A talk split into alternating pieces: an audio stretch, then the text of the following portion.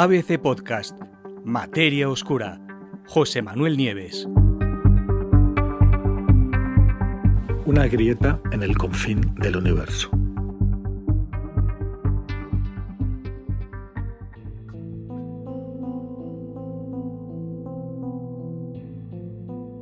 Lo que a primera vista parecía una simple pareja de galaxias, muy lejanas, a varios miles de millones de años luz de distancia, pues resulta que en realidad podría ser algo cuya existencia los científicos llevan considerando posible desde hace mucho tiempo, pero algo que nadie hasta ahora ha podido ver.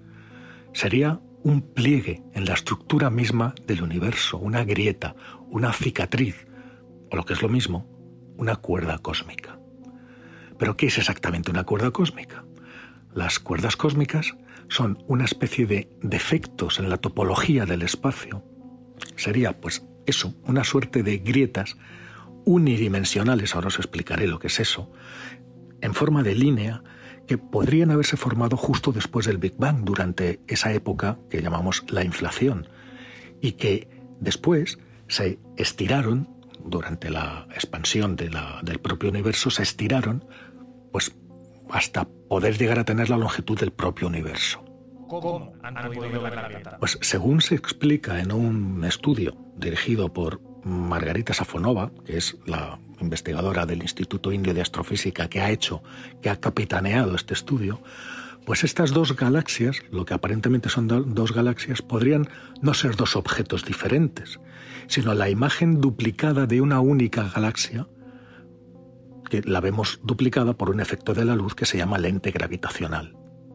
Una lente gravitacional, como sabéis, se produce cuando un objeto muy masivo se interpone en el camino de un rayo luminoso que emite otro objeto que está mucho más lejos y el objeto masivo, normalmente una galaxia o un cúmulo de galaxias, deforma el espacio y, por lo tanto, obliga a la luz que nos llega de ese objeto más lejano a desviarse causando distorsiones, ampliaciones o duplicaciones observables por los astrónomos.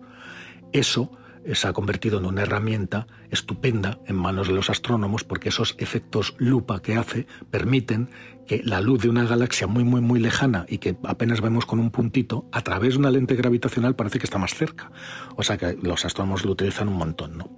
Pero bueno, pues según el estudio, según este estudio, en este caso concreto, la razón por la que la luz se está duplicando, pues no sería una galaxia o un grupo de galaxias, sino una cuerda cósmica, esta larga cicatriz en el espacio mismo que los investigadores creen que se abre entre nosotros y la galaxia duplicada. ¿Cómo son las cuerdas cósmicas? Las cuerdas cósmicas serían muy densas, tendrían una enorme masa, muy masivas y una gran densidad pero como máximo tendrían la anchura de un protón.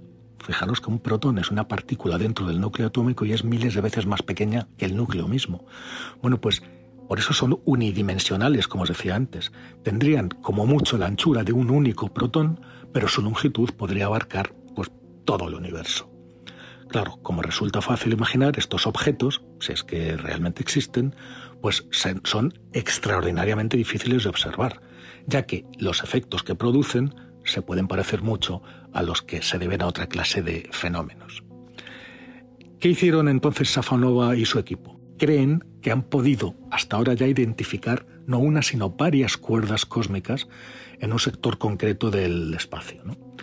Pero decidieron centrar este artículo, este estudio, en la que parece ser la más fuerte, la, la más evidente.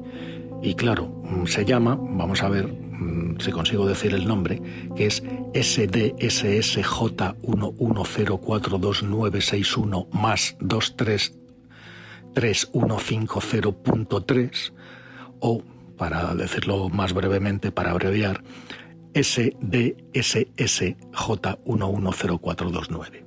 En fin, mm, ese es el abreviado, no os cuento. ¿no? ¿Por qué es esta cuerda tan especial? Bueno, pues por varias razones.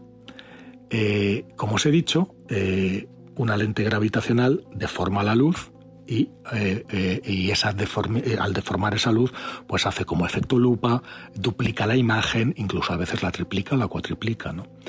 Pero vamos a ver qué es lo que está pasando aquí, en este caso concreto. Bueno, pues que a diferencia de la mayor parte de, las, casi todas las lentes gravitacionales, pues los científicos no han encontrado en primer plano una gran masa interponiéndose entre lo que podría ser entre esa imagen de dos galaxias y nosotros. Es decir, no hay esa gran masa capaz de distorsionar la luz en medio del camino de la luz de, esas dos galaxias o de esas dos galaxias aparentes.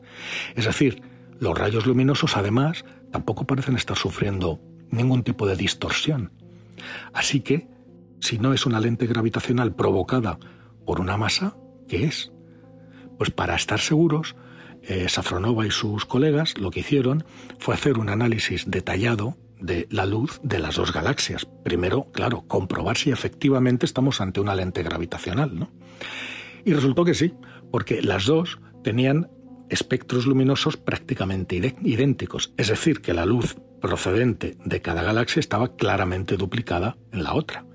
Las dos galaxias, además, eh, parecen tener la misma forma y el mismo tamaño, como dos imágenes en el espejo, y se encuentran a la misma distancia de nosotros. Y esto es justo lo que se esperaría ver en una duplicación hecha por una lente gravitacional.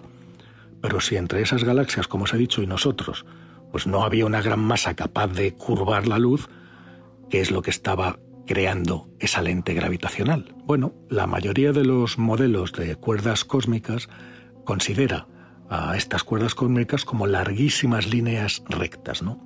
Estos defectos en el espacio, como si fueran las arrugas que se forman en la sábana que cubre nuestra cama.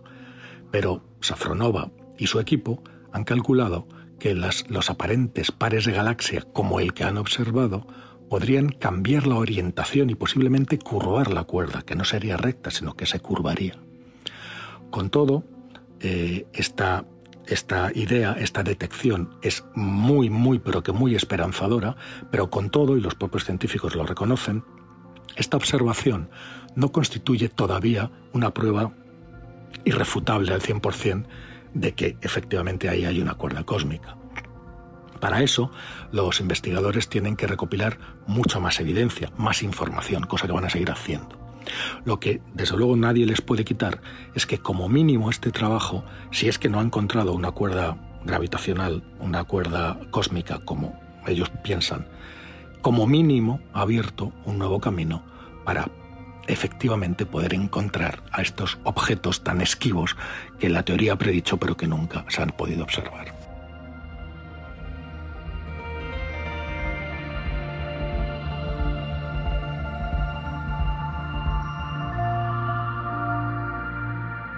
Puedes escuchar todos los episodios en abc.es, iVoox, Wanda, Spotify, Apple Podcast y Google Podcast.